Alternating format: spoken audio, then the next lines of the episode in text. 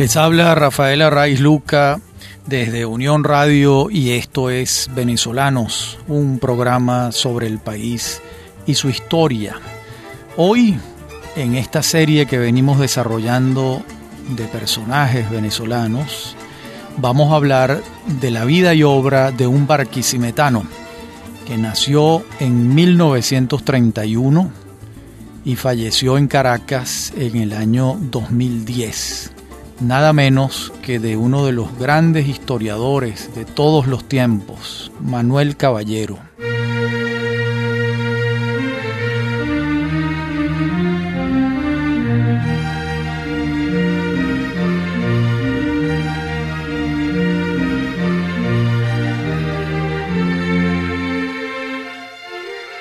¿Qué podemos decir de Caballero para comenzar? pues que fue el dueño de la escritura elocuente. De eso no cabe la menor duda.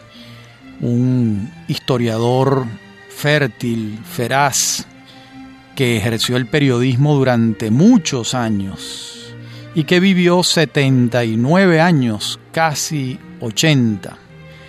También podemos decir de Caballero que era un hombre de ideas, un intelectual, y también podemos hacer un bosquejo de su obra, de su trabajo. Y allí señalamos que comprende cinco líneas de realización. La primera, sin ella no hubiesen podido darse las otras, es aquella según la cual Caballero fue un lector de una voracidad legendaria. Doy fe de ello lo había leído todo, casi todo, y por supuesto, no solo en su área profesional, que era la historia, sino en las aguas donde necesariamente se forma un hombre culto, es decir, en la política, en la literatura, en la literatura en todos sus géneros. La segunda línea de realización, hemos dicho la primera, la condición de lector, la segunda línea de realización de Caballero fue el periodismo. Incluso el periodismo es anterior a sus estudios formales de historia. ¿Dónde se gradúa Manuel Caballero de historiador? En la Universidad Central de Venezuela. ¿Dónde hace su doctorado? Nada menos que en la Universidad de Londres. En cuanto al periodismo, lo ejerce toda su vida con una vehemencia que se ha dado pocas veces entre nosotros. La tercera línea de realización, aunque parezca extraño para muchos, es el ensayo literario, y yo lo distingo de sus trabajos históricos porque se ha advertido poco la calidad del ensayo literario de Caballero, y es una calidad verdaderamente notable. Esto lo señalé yo hace muchos años cuando él publicó un libro de ensayos literarios intitulado La alegría de leer. Y cuando digo literarios estoy diciendo que esos ensayos tienen a la literatura como eje, como epicentro. No me estoy refiriendo a que sea una escritura literaria solamente, que lo es, pero es que además el tema de esos ensayos es la literatura. La cuarta línea de realización de Manuel Caballero fue la docencia universitaria. Allí en el trabajo en el aula con los alumnos, donde pudo cotejar sus hipótesis, dialogar, fue una travesía dilatada, unos 25, casi 30 años dando clases en la Universidad Central. Y la quinta línea de realización, que es la que cierra este pentágono, es su obra de historiador. Esta obra incluye tanto sus investigaciones de largo aliento como sus ensayos de mediana y de corta extensión. Estas son pues las cinco áreas de realización de este venezolano, de este barquisimetano fuera de serie. Volvamos a la segunda, la del periodismo. Allí esa práctica cotidiana del artículo fue llevando a Caballero a desarrollar una de las escrituras más amenas de toda nuestra historia. No exagero en esto que estoy diciendo. En paralelo con sus ejercicios de historiador, le permitió ensamblar un discurso de rigor científico que jamás olvidó que escribía para la gente, escribía para ser leído, no solo por sus pares, por los historiadores, sino por cualquier hijo de vecino. Este es uno de los rasgos más importantes de su obra, su poder de comunicación, elemento esencial que cuando no se posee deja las investigaciones en un limbo. A ese limbo acceden muy pocos, los que dominan la jerga. Y de allí que la influencia de Caballero en vastos sectores de la población se deba en buena medida a lo diáfano, a lo cristalino de su escritura. Y esa diafanidad, de esa escritura comprensible, ¿de dónde viene?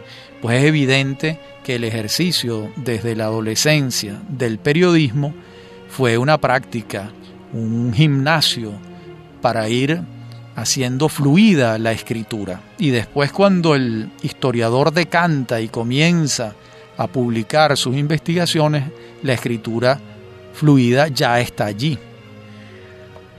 De esos artículos de prensa, el día que alguien vaya a hacer una selección de los artículos de prensa de Caballero, va a tener un desafío titánico frente a sí, ya que el volumen de artículos de prensa de Caballero sería probablemente similar al de Arturo Uslar Pietri, que mantuvo su columna semanal durante 50 años. Me refiero a la columna Pizarrón de Uslar. Las columnas de Caballero no tenían un título como las de Uslar, pero fueron muchísimas.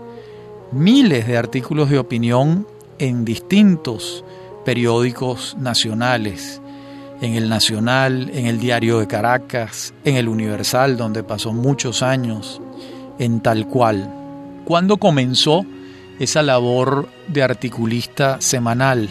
En 1965. De modo que son los 35 años del siglo XX más los 10 del XXI. Unos 45 años de articulismo febril, semanal, a veces más de un artículo a la semana.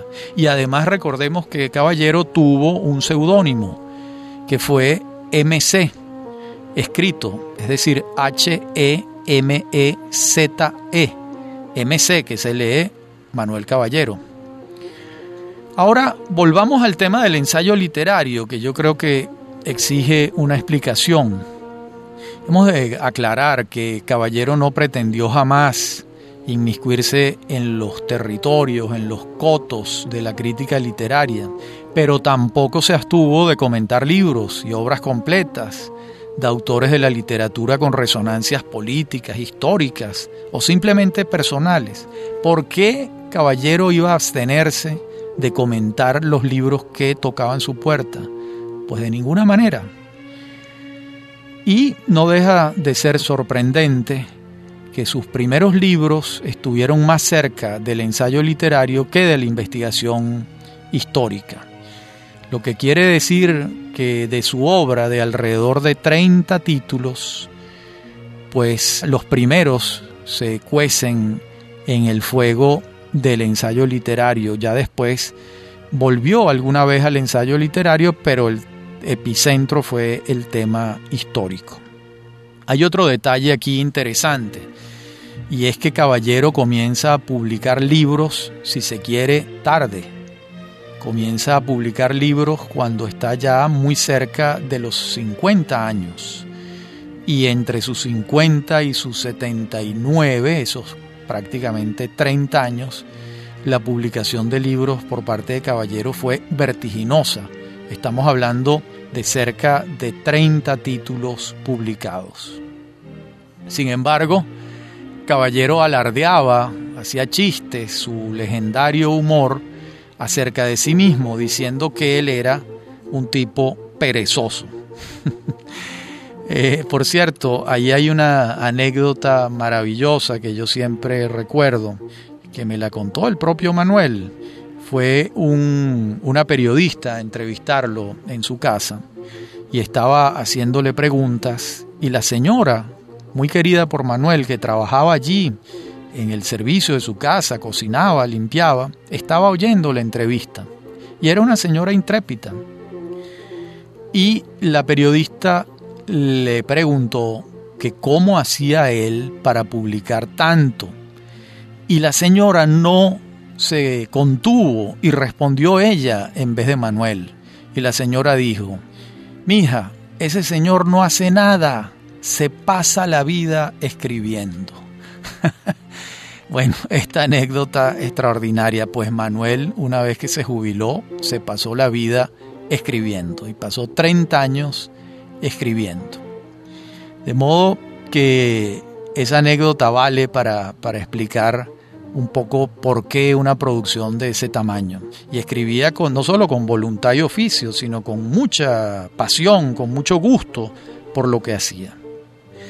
Y en el terreno de su quinta faceta, que es la de historiador, sobre la que volveremos en la próxima parte del programa, adelantemos en esta que su primer trabajo de envergadura es su tesis doctoral en la Universidad de Londres, que luego fue publicada nada menos que por Cambridge University Press. Ese libro se llama La Internacional Comunista y la Revolución Latinoamericana. La versión en español es del año 1987. Esta circunstancia le llevó a tener a Caballero un honor muy singular, y es que fue el primer venezolano en toda la historia a quien la Cambridge University Press le publicó un libro.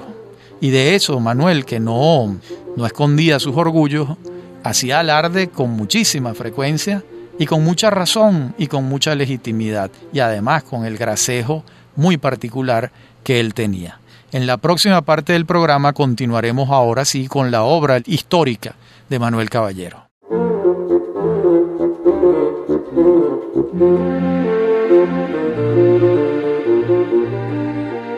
En la parte anterior del programa veníamos iniciando el trabajo acerca de la obra histórica de Manuel Caballero. Después de ese estudio, que es su tesis doctoral, La Internacional Comunista y la Revolución Latinoamericana, su estudio de mayor consistencia va a ser un libro de la mayor importancia que se titula Gómez el tirano liberal. Es un libro publicado en 1993 y sin duda es de los mejores trabajos de interpretación que se han escrito sobre la época y la figura enigmática del dictador tachirense.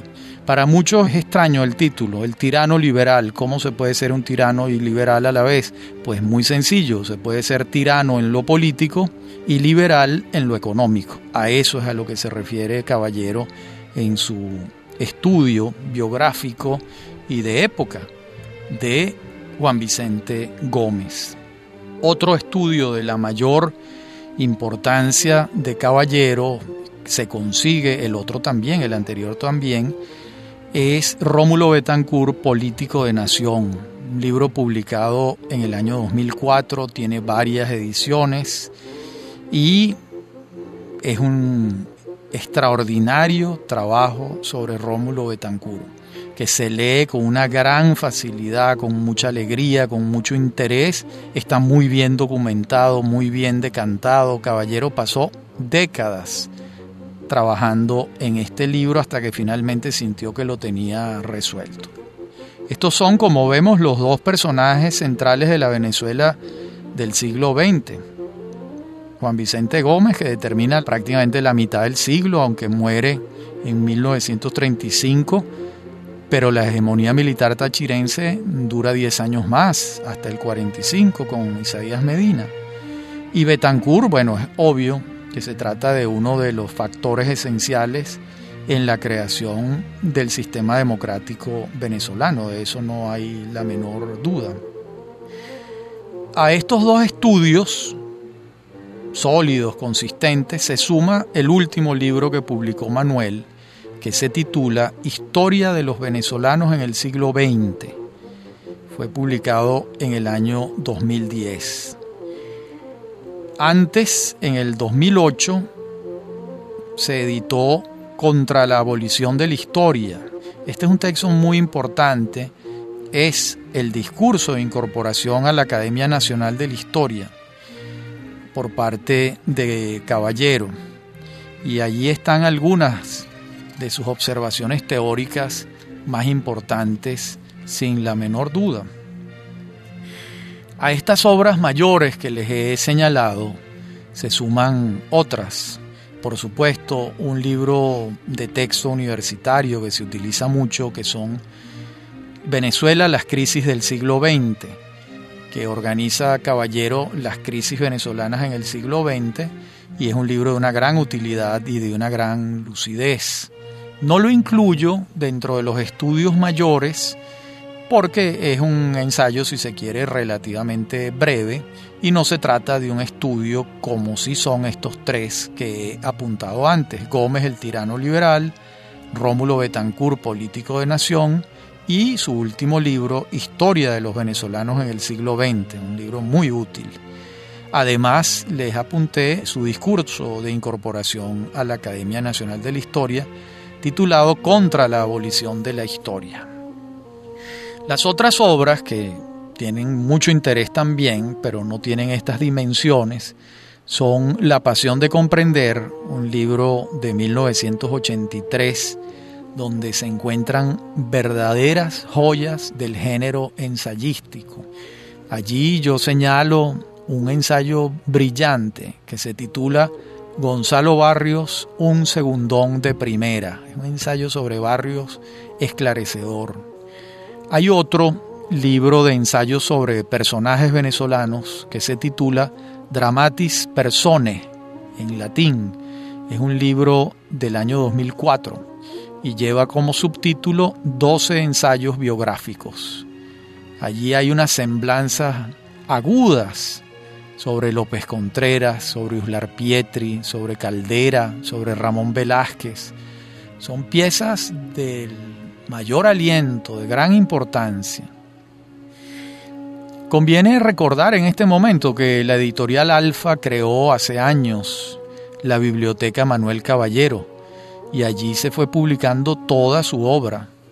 Eso fue una iniciativa de Leonardo Milla, el entonces dueño y editor y director de la editorial Alfa, y esta iniciativa la continuó su hijo, Ulises Milla, una vez desaparecido su padre, y allí está la obra completa de Caballero, unos 20 tomos, y los inéditos que surgieron en los últimos tiempos de su vida y que pudieron recogerse allí.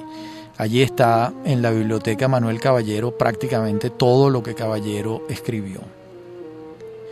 De modo que este es el mapa inicial, este es el mapa de la creación histórica de Caballero y es evidente que tenemos a un historiador signado por la fertilidad y es evidente que nos dejó una obra de radical importancia e indispensable, sobre todo para comprender el siglo XX venezolano. Esto hay que aclararlo porque este fue el periodo en el que él concentró su trabajo. Hay un libro que se titula ¿Por qué no soy bolivariano? y trabaja la figura del libertador, un libro muy interesante. Pero digamos que fue un caso relativamente excepcional porque el grueso de su investigación histórica se circunscribe al siglo XX venezolano. Caballero también nos dejó una manera de estar en el mundo, de combatir para enmendarlo. Fue un polemista pero feroz. Se batió en polémicas en la prensa varias veces a lo largo de su vida y no le daba el descanso a sus adversarios. Fue en esto un, un particular polemista. Sobre la biografía de Betancourt debemos decir algo más, porque es un libro muy importante. En tal sentido, tendríamos que preguntarnos si es propiamente una biografía o es un ensayo que sigue la cronología betancuriana y busca interpretar las líneas de fuerza de su acción política siempre dentro del análisis del contexto histórico y sin obviar la significación de la persona, de la persona de Betancourt. De modo que no es una biografía en términos clásicos que nos va diciendo y ahora pasó esto y aquello y lo, y lo demás allá, Sin embargo, sí sigue la cronología de los hechos en la vida de Betancourt, pero se detiene como analista político y como historiador, como historiador que analiza en los acontecimientos, en las coyunturas de la vida de Betancourt. Y en este sentido, este trabajo de Betancourt guarda similitud con la investigación anterior, que también la aludimos, me refiero a Gómez el tirano liberal. Allí, en ese libro de Gómez el tirano liberal, Caballero indaga en el universo gomecista, porque no puede explicarse el personaje sin su contexto. Lo mismo ocurre con Betancourt. No estoy diciendo que Caballero desatienda los datos biográficos de los personajes estudiados. Lo que estoy diciendo es que no se propone a seguir los pasos de sus sujetos de estudio como quien reconstruye solo los hechos biográficos, sino lo mueve más el interés por comprender lo que estos hombres significaron en la Venezuela de su tiempo y cómo estos hombres modificaron el paisaje y las entrañas nacionales con su acción.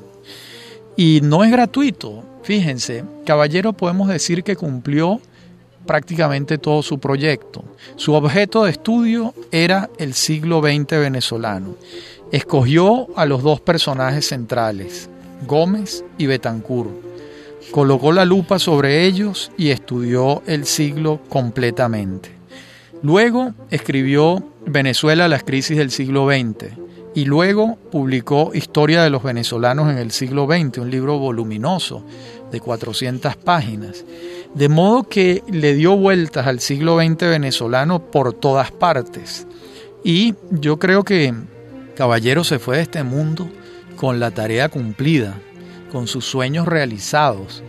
Y en los últimos tiempos no recuerdo haber hablado con mi amigo Manuel de algo que tuviese pendiente de gran envergadura y que no tuviese tiempo para realizar. Esto es muy hermoso, constatar que un hombre en su vida se propone un proyecto intelectual y de escritura y lo alcanza, el tiempo le da y se va de este mundo pues con la tarea realizada. Aunque por supuesto nadie quiere irse de este mundo cuando tiene cosas por hacer, pero en el caso de Caballero pareciera, creo yo, que la tarea estaba prácticamente completa. En la próxima parte del programa nos dedicaremos a observar también otros hechos en esta biografía de Betancourt. En esta parte la fuimos comparando con el estudio sobre el general Gómez. Y dije antes biografía, cometiendo, si se quiere, un pequeño desliz, porque estoy insistiendo en que no se trata de una biografía solamente, sino de un estudio de época, de un estudio del contexto, tanto del general Gómez en Gómez el tirano liberal, como de Betancourt en su libro Rómulo Betancourt, político de nación. Entonces, en nuestra próxima parte del programa volveremos sobre este tema. Ya regresamos.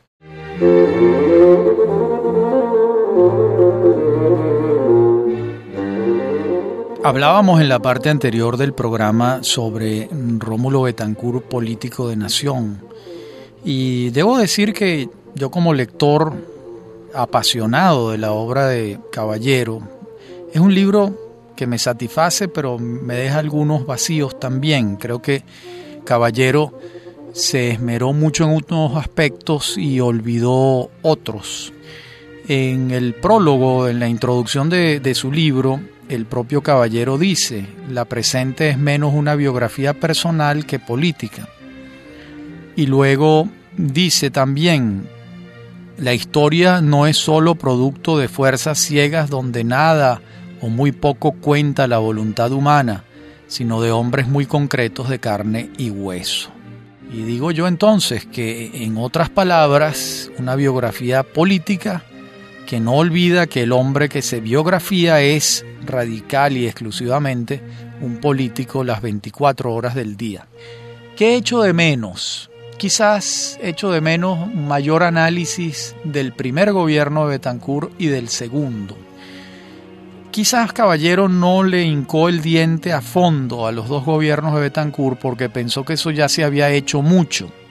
Y es cierto, pero yo como lector de Caballero hubiera querido saber más acerca de sus valoraciones sobre el primer gobierno de Betancourt y el segundo, ambos importantísimos. En el primer gobierno no fueron pocas las decisiones que tomó Betancourt que influyeron muchísimo en Venezuela durante muchos años, como puede ser la configuración de la industrialización sustitutiva de importaciones a partir de la creación de la Corporación Venezolana de Fomento. También el diseño de la política petrolera con Juan Pablo Pérez Alfonso se hizo ahí y se mantuvo en el segundo gobierno. También fue importante todo el proceso de creación del movimiento sindical venezolano desde el gobierno de Betancourt a través del ministro del Trabajo, que era Raúl Leoni. Y también fue muy importante la democratización de la educación en Venezuela. Son hechos de mucho peso que Caballero menciona, pero uno hubiera esperado un mayor énfasis en el análisis de estos temas, así como en el segundo gobierno uno hubiera esperado un poco más de lo que significó la OPEP, que es el único organismo internacional propuesto y creado por Venezuela junto con Arabia Saudita, en el que Venezuela ha sido un factor fundamental y de orden mundial. Entonces es algo demasiado importante como para no dedicarle más tiempo. Es mi humilde crítica al trabajo de Caballero sobre Rómulo Betancourt, pero más allá de eso, pues es un libro muy bien escrito, muy sabroso de leer, es una investigación documentada, con pertinencia, con observaciones agudísimas, de modo que son reparos de un lector y de un lector cautivo de Manuel Caballero, porque me he pasado la vida leyéndolo desde que yo era un muchacho y él comenzó a escribir en la prensa y luego a publicar libros a partir de sus 50 años. Precisamente con motivo de uno de esos libros que él publicó, yo trabajaba entonces como redactor en la revista Imagen. Estamos hablando de el año 1980 87 y le hice una entrevista. La titulé Un escribidor entre dos aguas. Él me dijo allí tal cantidad de observaciones de importancia, de radical importancia, que yo voy a leerles algunas porque las juzgo fundamentales. Por ejemplo, en un momento dado le pregunto cuáles títulos incluiría en una biblioteca personal para la comprensión de Venezuela. Y él me respondió, Toda escogencia es un reto y toda antología es una mutilación. Con esto no digo nada original, pero sí algo cierto. En todo caso, no puede reflexionarse sobre Venezuela sin referirse a algunos autores, pero debo aclarar que yo, Manuel Caballero, no puedo responder a esta pregunta sino desde un punto de vista estrictamente personal. Y entonces comienza a decir cuáles son esos autores y esos libros. Dice, la historia constitucional de Gil Fortul es fundamental. Esta historia reúne el rigor científico y la buena prosa, dos ingredientes difíciles de conseguir. Luego, Creo que los libros de Vallenilla Lanz, en particular el Cesarismo Democrático, tienen las mismas buenas características de Gilfortul. Aunque alejado de mí en cuanto a concepción de la historia, pienso que El Regente Heredia de Mario Briceño Iragorri es un libro también fundamental. Es posible que don Mario sea menos denso que los anteriores en cuanto a su posición historiográfica, pero sí es superior literariamente. Incluyo, por supuesto, a Mariano Picón Salas con toda su obra y básicamente con su título Comprensión de Venezuela. Hacia estos autores tengo una particular debilidad porque evidentemente Mi género literario es el ensayo. Bueno, aquí está. Gil Fortul, Vallenilla Lanz, Briseño Iragorri y Picón Salas. Yo entonces le pregunto por algunos otros ensayistas y él, hurgando en su memoria, refiere a uno de la mayor importancia. Él continúa diciendo, la lista continúa con Francisco Rivera, que es una de las primeras plumas de este país. Su ensayo sobre Malcolm Lowry es magistral, y aunque en menor grado el de Pessoa. Lo que logró con Lowry no lo logra enteramente con Pessoa. Este se le impuso. Yo coincido plenamente con Caballero en esto. Uno de los grandes ensayistas que nosotros hemos tenido es Francisco Rivera, que ha publicado poco en relación con el tamaño de su talento. Y ese ensayo sobre Malcolm Lowry es verdaderamente, como dice Manuel, algo magistral. Lo mismo su trabajo sobre Pessoa. Yo no lo coloco en un escalón inferior, sino equiparable al de Malcolm Lowry. Luego, en esa entrevista, le pregunto sobre qué piensa de la Venezuela de entonces. Y es muy interesante lo que él responde. Me dice, a medida que pasan los años, se combinan en mí dos actitudes, el optimismo y el escepticismo. Esta combinación se da también en mi escritura desde hace unos años.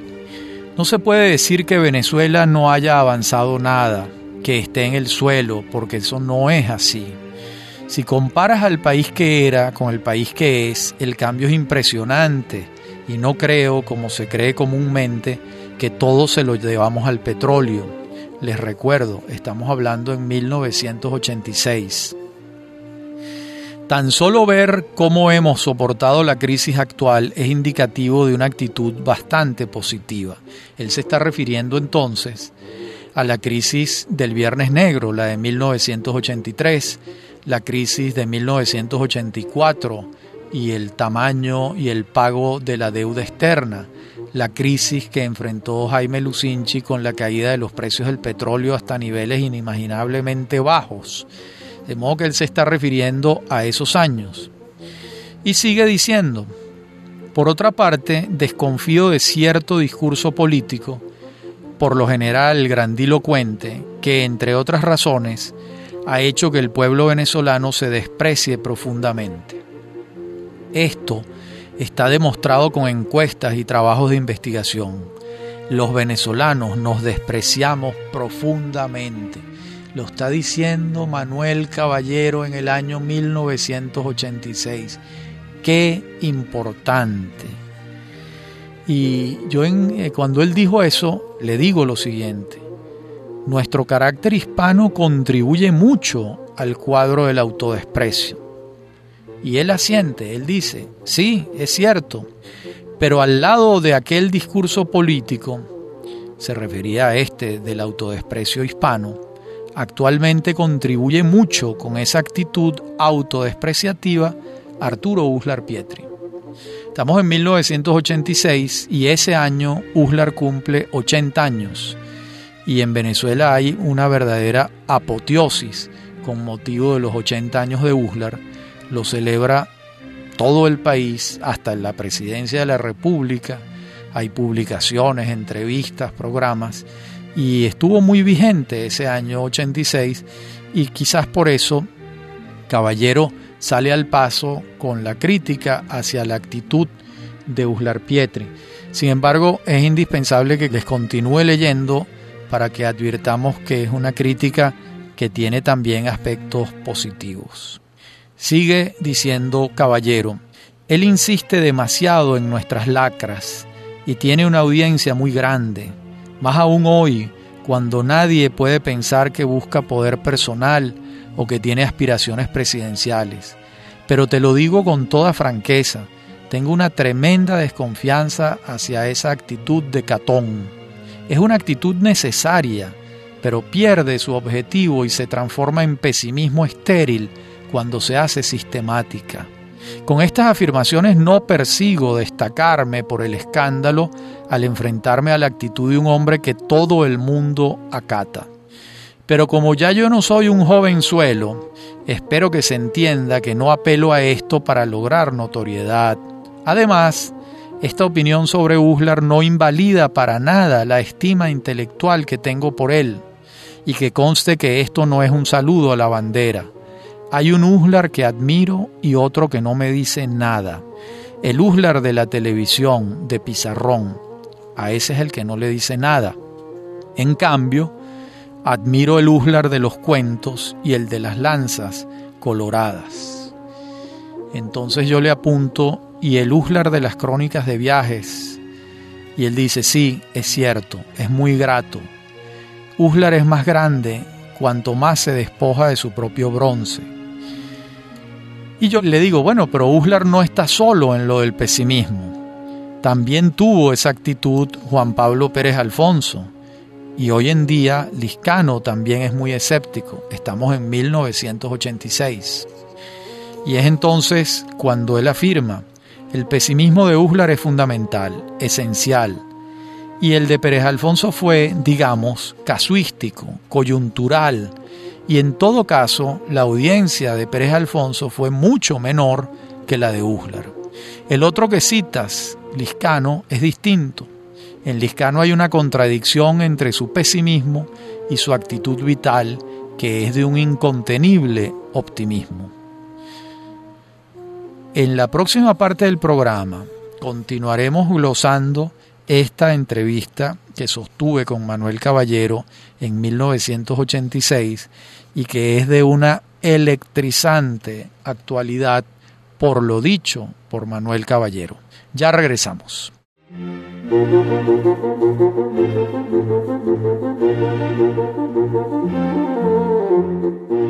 Decíamos en la parte anterior del programa que veníamos glosando una entrevista de Manuel Caballero sostenida por mí con él en 1986 y él venía hablando del pesimismo de Uslar y advertía una actitud diferente en Juan Liscano y entonces también me dijo cuando alguien lee a Liscano piensa que es un viejo engrinchado, pero cuando ves cuánto es capaz de entusiasmarse, surge su contradicción. A mí me simpatiza mucho la actitud de Liscano, la contradicción permanente entre pesimismo y optimismo me resulta muy atractiva. Entonces, en ese momento de la entrevista, yo sentí la necesidad también de colocar un tema que se desprendía de este. Y le pregunto a Manuel, volviendo al pesimismo, ¿no le parece que se fundamenta en que América Latina va sin salida en el barco de un populismo de consecuencias insospechadas? Entonces, caballero me respondió, entre quienes han planteado últimamente ese problema del populismo en los términos más correctos se encuentra, a mi juicio, Diego Bautista Urbaneja, quien rechaza lo de populismo a guisa de comodín, si no se aclara antes qué cosa se entiende por populismo. La verdad es que hoy es una moda atacar al populismo. Todos van por ahí. Carlos Rangel, Mario Vargas Llosa, Octavio Paz aparecen hoy como los teóricos del ataque al populismo y los demás se van navegando cómodamente tras estos dos últimos nombresotes. En lo que me concierne, como escribidor, me he opuesto durante años al movimiento político que en América Latina y particularmente en Venezuela se conoce como populismo. Pero por moda no lo haré. De tanto hablar de eso, hoy no se sabe qué diablos quiere decir populismo. En principio, la voz proviene de pueblo, y hoy por hoy lo que en el fondo sostienen los teóricos del antipopulismo es que ha llegado el momento en que la chusma, el pueblo, dejen de opinar, dejen de meterse en política. Yo le repregunto, ¿usted cree que eso es lo que plantean Paz, Rangel y Vargas Llosa? Él me responde, por lo menos es lo que han percibido los que se apoyan en ellos. Le repregunto, ¿acaso las realizaciones del populismo no son lo suficientemente desastrosas como para que nazcan tesis contrarias? Él me responde, tienes que decirme primero qué es populismo. Vargas Llosa en Perú, ¿qué fue lo que hizo? ¿A quién le habló? ¿No utilizó el discurso populista también? Entonces el problema es otro. Allí nos ensarzamos en una ping-pong, un toma y dame que fue muy interesante. Y esa entrevista continuó por sus derroteros. Yo le pregunté también sobre cómo era ser escritor en Venezuela, si la escritura podía asumirse profesionalmente. También les pregunté por su tarea como profesor universitario y allí brilló su, su honestidad. Yo le digo a mi amigo Manuel, sus alumnos dicen que es un buen profesor. Y él respondió, no sé, no creo, o por lo menos no siempre. Como suele suceder, debo haber sido inicialmente un profesor bastante malo, por lo inseguro. Y además nunca he servido para estar dándole lecciones a nadie. Es una actitud que me repugna. Tampoco me he interesado en tener discípulos, aunque algunos alumnos me recuerden todavía con cariño y lo que es más importante, con estima. Y entonces le pregunto, ¿y el caballero investigador de dónde viene? El galán, el seductor que siente atracción por la mujer o por el trabajo que lleva al logro de la mujer, a medida que pasan los años se va dando cuenta de que todo lo anterior al orgasmo tiene un encanto extraordinario. Lo que te quiero decir con esta paja erótica es que mi pasión es entender y hacer entender a un lector eventual lo que he reflexionado y en esto, antes de esto, está la investigación. Una respuesta brillante. Ahora bien, sigue diciendo Caballero, a mí un archivo como tal me importa poco, pues para seguir con el mismo símil son tan estériles como para el hombre normal las revistas de desnudos. Tú no vas a un archivo sin saber qué estás buscando. Tú vas allí a interrogar un documento. Sabes qué te propones previamente. Esa conversación fue siguió adelante él me refiere allí que está trabajando en el libro de Juan Vicente Gómez. Recordemos que la entrevista es del año 86 y el libro de Gómez sale en el año 93.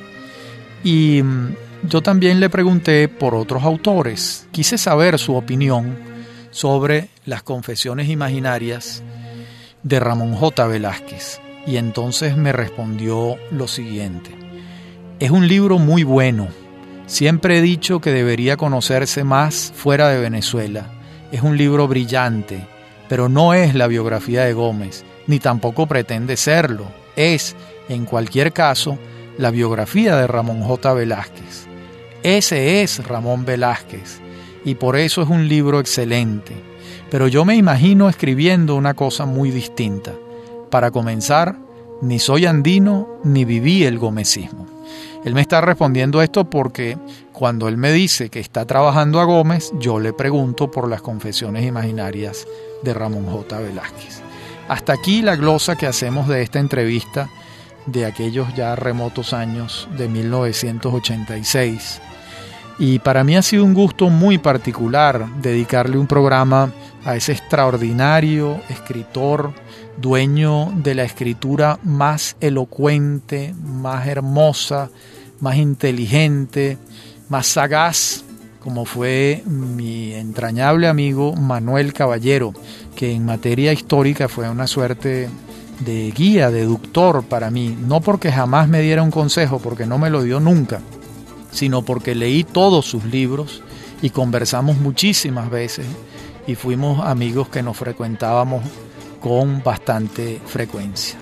Esta es entonces la vida y la obra muy resumida de Manuel Caballero Agüero, nacido en Barquisimeto y fallecido en Caracas el año 2010. Y esto es Venezolanos, un programa sobre el país y su historia. Les habla Rafaela Raiz Luca. Me acompañan en la producción Inmaculada Sebastiano y Víctor Hugo Rodríguez y en la dirección técnica Víctor Hugo Rodríguez y Fernando Camacho. A mí me consiguen en mi correo electrónico rafaelarraiz.hotmail.com, en Twitter arroba rafaelarraiz. Y para mí, de nuevo, ha sido un gusto hablar en voz alta para ustedes sobre este gran historiador venezolano Manuel Caballero. Hasta nuestro próximo encuentro.